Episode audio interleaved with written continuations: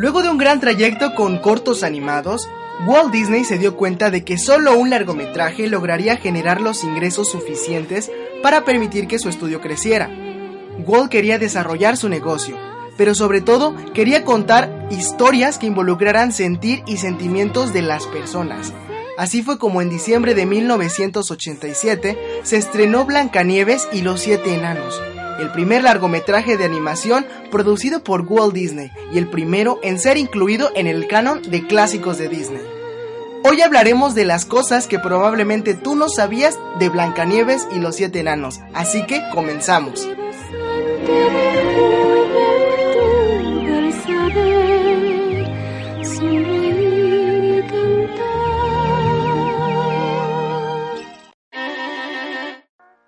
Hola a todos, mi nombre es Aldrin Vladimir y estoy muy contento de poder saludarlos en este primer podcast, que como les dije en un principio hablaremos de datos curiosos que posiblemente no conocías del clásico animado, o quizá ya te habían contado pero no creías. Yo la verdad dediqué bastante tiempo a investigar por todos lados, libros, páginas web, videos, hasta que finalmente supe que eran datos realmente interesantes y bastante buenos. Sin dar más vuelta vamos a comenzar. La historia está basada en el cuento de los hermanos Grimm, escrita en 1812, obviamente al estilo Disney, porque la historia real es bastante perturbadora. Pero el señor Disney se inspiró en una versión muda que vio cuando apenas tenía 15 años en 1916. El desarrollo de la historia de Blancanieves y los siete enanos comenzó a principios de 1934 y Walt lo anunció en el New York Times en junio de ese mismo año. Tardaron tres años en hacer la película. El estudio se preparó experimentando en todos los cortos. Se puede ver cambios grandísimos en la animación de los personajes humanos desde The Goodness of Spring hasta Blancanieves. En Babes in the Wood experimentó el diseño de la bruja y los enanos. Y en otros cortos más experimentó con la cámara multiplano, un sistema que inventaron para separar los fondos de los personajes y hacer la animación más dinámica.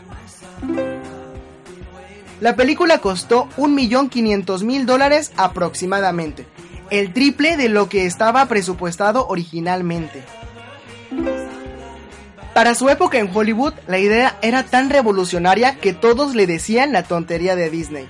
Incluso su esposa le decía que nadie pagaría por ver enanos bailar. Sin embargo, fue la tontería de Disney la película más vista en la historia hasta ese momento, recaudando más de 8 millones de dólares en una época donde los niños pagaban 20 centavos por una entrada de cine. Fue la primer película en vender mercancía disponible para el día de su estreno. Cosas como juguetes, juegos, artefactos de moda. Además, fue el primer soundtrack en ser vendido para el fonógrafo. Dibujar a los enanos era sencillo, porque se podían aplastar y estirar como cualquier caricatura. Pero el verdadero reto era dibujar a los humanos, porque tenían que ser creíbles. El príncipe fue lo más difícil de animar. Los artistas dijeron que dibujar a una persona es difícil, pero mucho más si es una persona masculina. Blancanieves pasó por un proceso creativo súper extenso. Incluso ocho meses antes de su estreno, los animadores seguían experimentando los colores de su vestido. La película tiene un millón de dibujos y se utilizaron 1500 colores distintos. Es importante decir que hasta 1936 los dibujos se pasaron a celuloide y se empezó a pintar. Todo un proceso artesanal, hecho a mano. Para las ilustraciones de la película, el señor Walt contrató 750 artistas europeos. Es por eso que la peli se ve como un libro de cuentos europeos. En cuanto a la música, se escribieron 25 canciones para la película, pero finalmente utilizaron solo 8. Por cierto, para hacer una pequeña pausa, los dejo con una de las canciones más representativas de la peli, Someday My Prince Will Come, en voz de Ashley Tisdale que fue publicada en el álbum Disney Mania 4. Aún nos quedan más cosas por saber, así que no se vayan.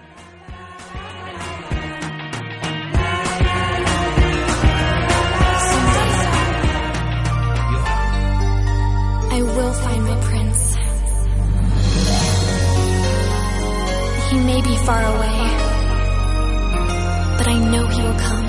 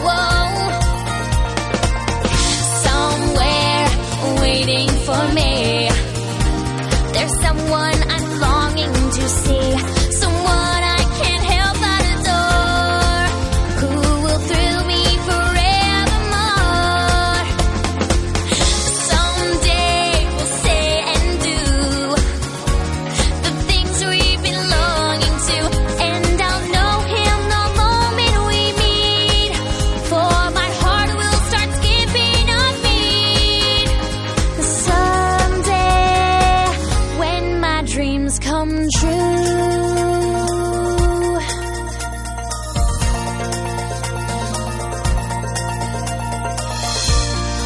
Someday, my prince will come. Someday, my princess will come, And I will find my love. and I will find my love And I'll know the moment we meet. the moment we meet.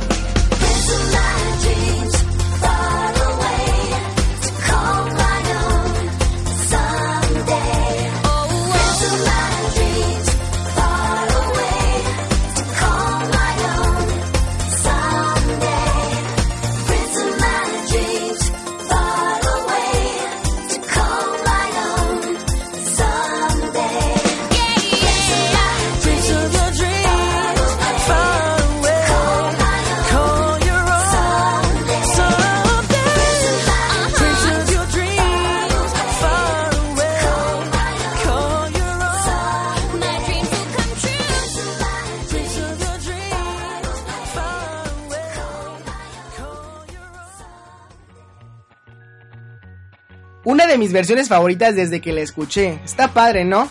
Bueno, continuemos entonces. Ahora les hablaré de las escenas que finalmente fueron tachadas.